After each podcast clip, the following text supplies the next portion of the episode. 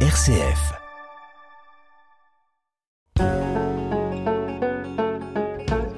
Parlons patrimoine. Erika Walter, RCF Charente.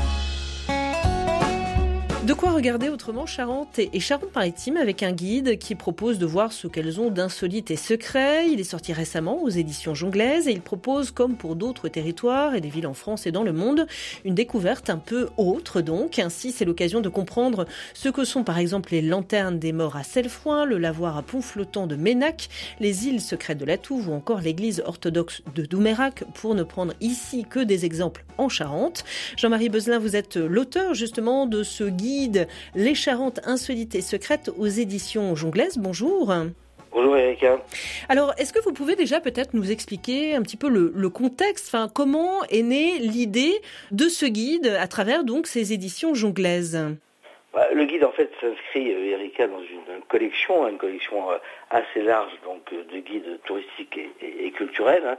à peu près allez, 80 titres dans le monde entier, donc ça concerne à la fois la France, l'Europe, soit sous l'angle de, villes hein, spécifiques, ça peut être Bordeaux, Marseille, Lille, Lyon également, ou de régions, un peu comme aujourd'hui, donc un guide sur les Charentes les trois caractéristiques essentielles de nos guides, qui se démarquent un peu des guides touristiques et, culturels classiques, c'est que d'abord il y a un sens excessivement pratique tous les lieux sont non seulement naturellement cités, mais également on explicite comment on peut s'y rendre? Ça peut être restrictif, journée européenne du patrimoine, ça peut être ouvert quand ça être dans une rue ou autre chose, on peut voir le site. Ça c'est le premier point.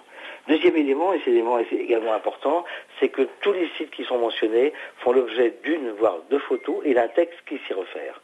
Enfin, troisième élément, et vous l'avez dit un petit peu tout à l'heure, ce sont donc des sites qui sont inventoriés, des sites qui sont plutôt méconnus, insolites, voire même quelquefois secrets, c'est-à-dire peu connus, ou s'ils sont venus, on essaie toujours, sous un angle ou un autre, non pas de se contenter de dire ici vous allez voir ça, mais pourquoi ici vous allez voir ça L'idée, c'est en fait à travers donc cette collection et ces guides de surprendre un petit peu, de renouveler, on va dire, l'attention ou l'observation euh, de ceux qui aiment voyager, découvrir, proche de chez eux ou plus loin évidemment.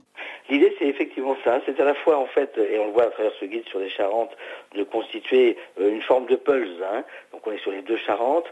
Donc, euh, un pulse, c'est-à-dire que chaque sujet est une pièce du pulse qui va reconstituer un petit peu, en quelque sorte, même si le terme paraît un petit peu, un petit peu fort, l'âme d'un territoire, hein, du moins la sensibilité particulière d'un territoire. Ça, c'est le premier point. Et deuxième élément, effectivement, comme vous l'avez dit, Erika, c'est qu'il permet, ce guide également, de se rendre compte que tout près de chez soi, quelquefois même dans une rue à côté, eh bien, à force d'y passer, on ne voit pas les choses parce que, en fait, en quelque sorte, le patrimoine, qu'il soit de toute nature, il est un petit peu le témoin d'une histoire, d'un pays, d'une région, voire d'une ville. Alors vous, Jean-Marie Bezelin, vous êtes donc euh, l'auteur hein, de ce guide qui est consacré euh, à la Charente et à la Charente-Maritime, mais en l'occurrence, vous aviez déjà participé donc à l'écriture effectivement d'autres guides de cette collection bien particulière, insolite et secrète, euh, ou insolite et secret. Voilà, tout à fait. Donc, je suis l'auteur également d'un guide sur Bordeaux, hein, donc la ville de Bordeaux, sur le bassin d'Arcachon également. Et puis, l'éditeur m'avait confié également la, rédaction d'un guide d'une région que je connais assez bien pour différentes raisons, qui est le Berry. Donc euh, tout ça se situe un petit peu globalement euh, dans ce qu'on appelle le berceau d'Aquitaine, hein, d'autrefois, hein, historique, et, toujours constitué de la même façon. Hein. C'est-à-dire qu'en fait les sujets sont à la fois insolites, ils peuvent être également méconnus, et je me répète, même s'ils le sont, on ne se contente pas de, prendre un aspect qui est trop connu, on essaie d'expliquer toujours, toujours pourquoi on va trouver ça ici et à quoi ça peut correspondre. C'est vraiment toute la, cest dire le sel de nos guides, c'est toujours donner une explication la plus précise possible sur ce que finalement le promeneur, le voyageur pourrait trouver donc en déambulant dans un territoire, dans une ville ou dans une région. Et c'est une approche qui vous touche, qui vous parle tout particulièrement aussi justement à travers euh, euh, ce côté secret, méconnu et en même temps vraiment ancré témoin, on va dire, euh, d'un territoire véritablement et qui donne du sens aussi à ceux qui peuvent découvrir soit à côté de chez eux et puis soit plus loin aussi, hein, qui découvrent vraiment un territoire territoire, eh bien de, de, leur donner aussi des témoins vraiment et un sens véritablement d'un territoire. Tout à fait, Erika, parce que bon, j'ai à peu près une quinzaine d'ouvrages. Hein. Donc la grande partie est celle du monde hispanique. Hein. Donc je suis considéré comme un, des spécialistes spécialiste du monde hispanique au sens large, à la fois l'Espagne, mais également la Caraïbe et l'Amérique latine. Et finalement, dans tous ces différents ouvrages, il y a toujours un petit peu ce côté un peu soit insolite, soit qui est méconnu, que j'essaie de mettre en avant. J'ai écrit également deux ouvrages sur l'Atlantide, donc tout ça donne un petit peu une espèce de toile de fond de choses mystérieuses qui m'intéressent, ou du moins que j'aime essayer d'expliquer. Vous avez euh, déjà utilisé plusieurs fois, donc, et effectivement, c'est le titre aussi hein, du guide, cette dimension d'insolite. Vous parlez de méconnu aussi, Jean-Marie Beuzelin. À partir de quel moment on peut considérer qu'effectivement, il y a cette dimension-là qui fait vraiment partie d'un site, d'un monument ou, d'un détail, vraiment d'un lieu, et qu'on rentre vraiment dans ce caractère insolite, méconnu, mystérieux, comme vous le dites? Ça peut être excessivement divers, ça concerne différents types de patrimoine, hein, que ce soit un patrimoine euh, un petit peu, euh, j'allais dire, rural, vernaculaire, où on a oublié en quelque sorte finalement à quoi ça servait. Euh, je crois que vous aviez fait une émission sur les bascules publiques hein, en Charente. Le bascule public, c'était un des éléments essentiels finalement du monde rural. Et là, ça devient finalement une forme de patrimoine un petit peu souvent insolite pour le voyageur qui arrive, qui voit cette espèce de bascule et qui se demande à quoi ça servait alors que c'était un élément essentiel. Ça peut être ça, ça peut être également une chose également donc euh, qui m'a amusé lorsque j'ai fait ce guide, qui m'avait été recommandé par, par un ami, c'est la fameuse maison du braconnier qui est située euh, dans le petit village de Saint-Grou. Donc nous sommes au nord, au nord d'Angoulême. Et là, d'une manière tout à fait surprenante, alors réellement insolite. Hein. Une ancienne grange a été aménagée, une ancienne grange du bourg, et on a transformé cette grange en maison du braconnier. Pourquoi? Parce qu'en fait, les eaux étaient particulièrement dans cette région-là, et qu'il y avait beaucoup de braconnage. Et donc, euh, au fil des années, donc la mairie, les passionnés, euh, une association a reconstitué un petit peu l'ensemble, l'ensemble finalement des objets, des instruments dont se servaient les anciens braconniers. On trouve des filets avec des mailles plus ou moins épaisses, on trouve des, nasses en osier. Enfin bref, voilà. Euh, un autre élément insolite, parce qu'on reste toujours en Charente, souvent en Angoulême, le lit de la chambre d'honneur de l'hôtel de la préfecture de la Charente.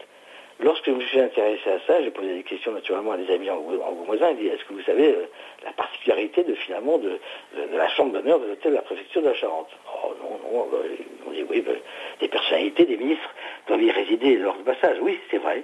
Mais il faut savoir que le général de Gaulle, en 1963, lorsqu'il est venu, il a fallu, compte tenu de sa taille qui était assez importante, surtout pour l'époque, il a fallu lui confectionner un lit sur mesure de 2010. Voilà ces différents éléments. Alors on pourrait naturellement décliner sous différentes formes l'insolite, et il est décliné sous différentes formes. Hein. Lorsqu'on part en Charente-Limousine, par exemple, on peut trouver également un, drôle de tombeau. Hein. Nous sommes à Confolence, le tombeau donc de la femme d'un sous-préfet qui est posé sur un dolmen.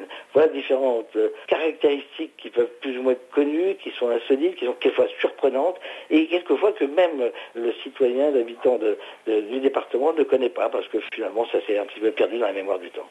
Comment vous avez travaillé quand même pour ce guide, Jean-Marie Beuzelin Vous avez donc une forte connaissance de ces deux départements de la Charente et de la Charente-Maritime, et, déjà, on va dire, ce regard euh, euh, bien précis sur des éléments effectivement insolites, méconnus. Comment vous avez répertorié, comment vous avez choisi ensuite, comment vous avez euh, avancé, on va dire, dans la constitution de, de ce guide? Est-ce que c'était finalement assez simple? Parce que c'est aussi un regard et une expérience, on va dire, que vous avez depuis depuis longtemps Comment vous analysez, on va dire, votre travail sur ce guide? Oui, tout à fait. C'est à la fois donc une forme d'expérience, naturellement, mais j'expliquerai tout à l'heure comment et pourquoi. Et, vous l'avez dit, c'est lié aussi au réseau amical hein, et, familial donc euh, de ces deux départements qui constituent donc euh, les Charentes. Hein, donc, euh, alors comment on travaille sur ce genre, de guide? En fait, il y a trois temps. Hein. il y a trois temps essentiels. Le premier temps, c'est ce qu'on appelle la documentation. Alors documentation, c'est à la fois donc une documentation sur Internet, une documentation sur les archives. on interroge un certain nombre de personnes,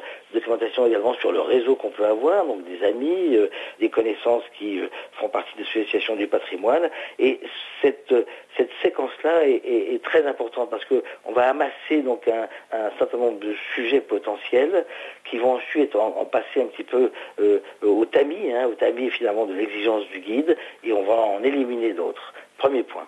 Deuxième élément, c'est sur place.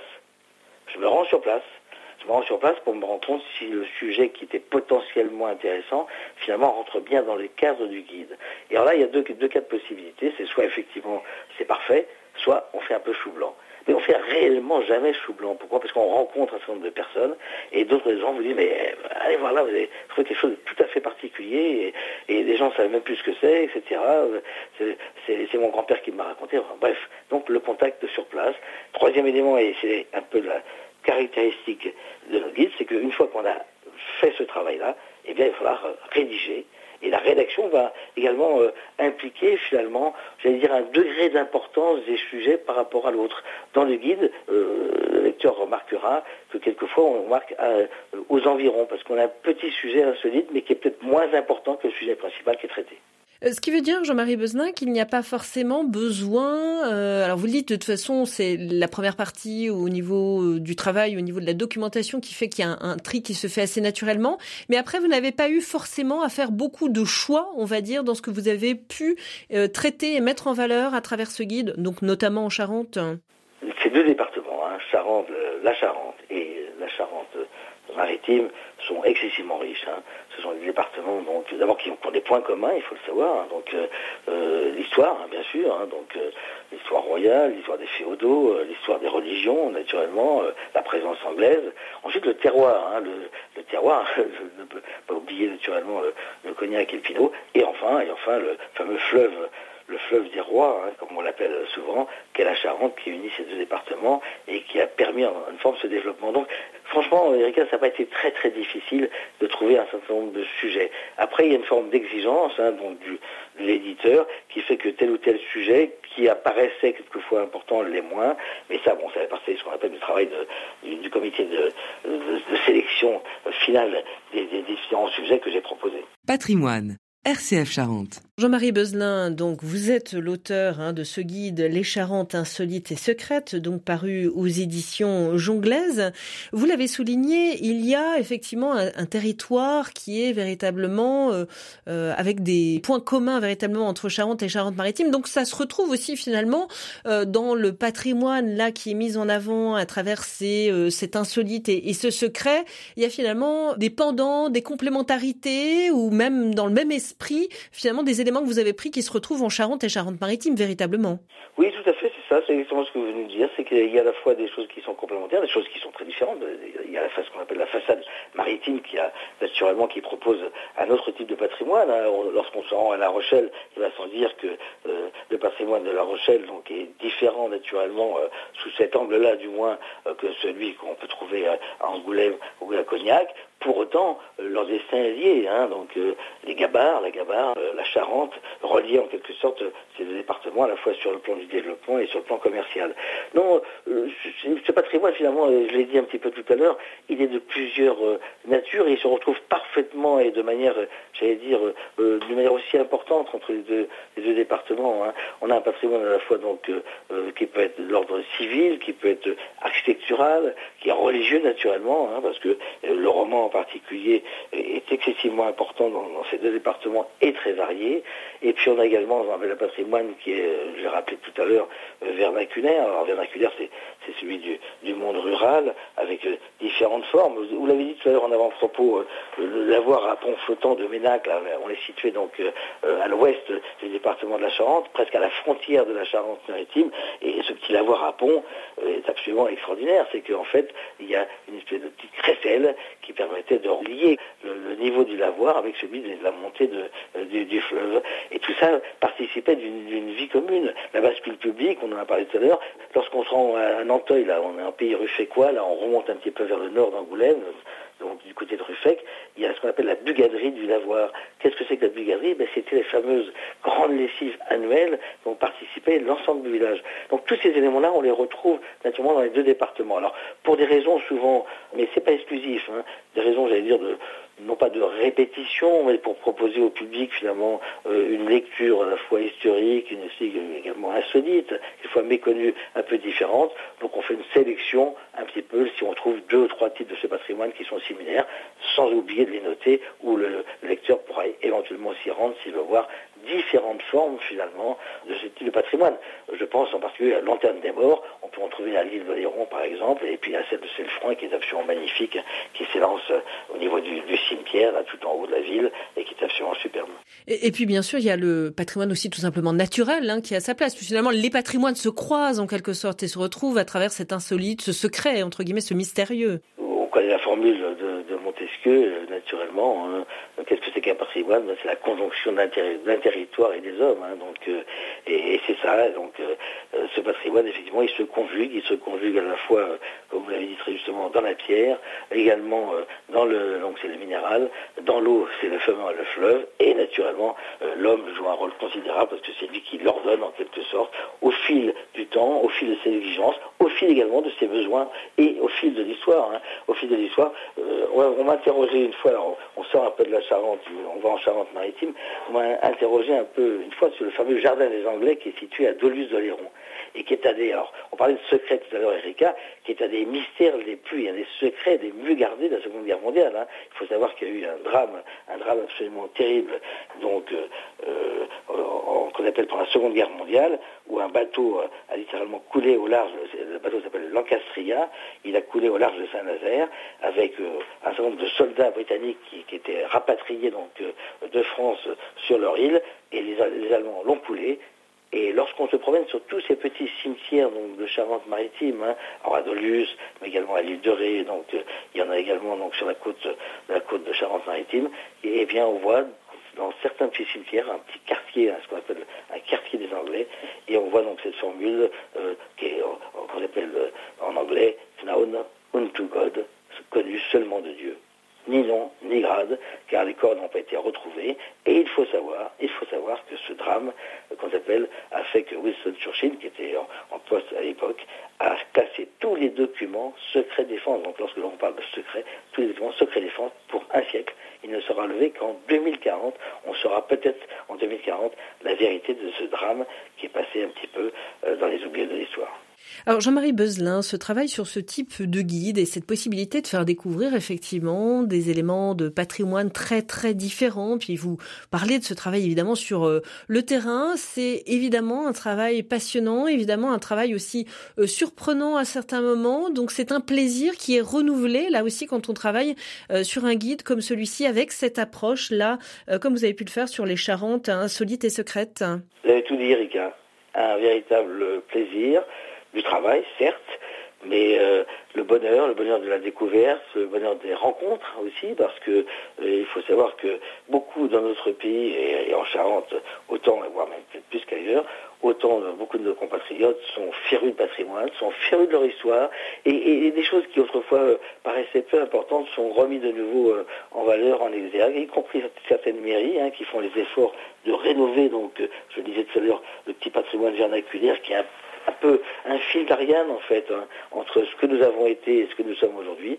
Et, franchement, vous l'avez dit, c'est un, un de bonheur de pouvoir parcourir donc euh, euh, nos territoires et de découvrir, d'aller un petit peu à la recherche de, ces patrimoines qui sont quelquefois oubliés, quelquefois méconnus, et quelquefois qu'on appelle euh, peu mis en avant. Pourquoi? Parce que bon, bah, notre pays est riche de telles différences de patrimoine que quelquefois ce petit patrimoine-là n'est pas mis suffisamment, à mon sens, en exergue.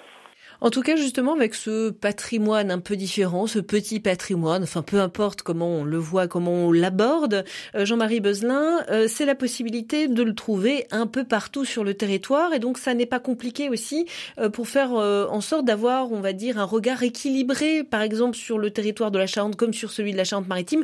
Il y en a partout, en fait, justement, de ce patrimoine un peu insolite, un peu, un peu différent entre guillemets, ou abordé un peu différemment.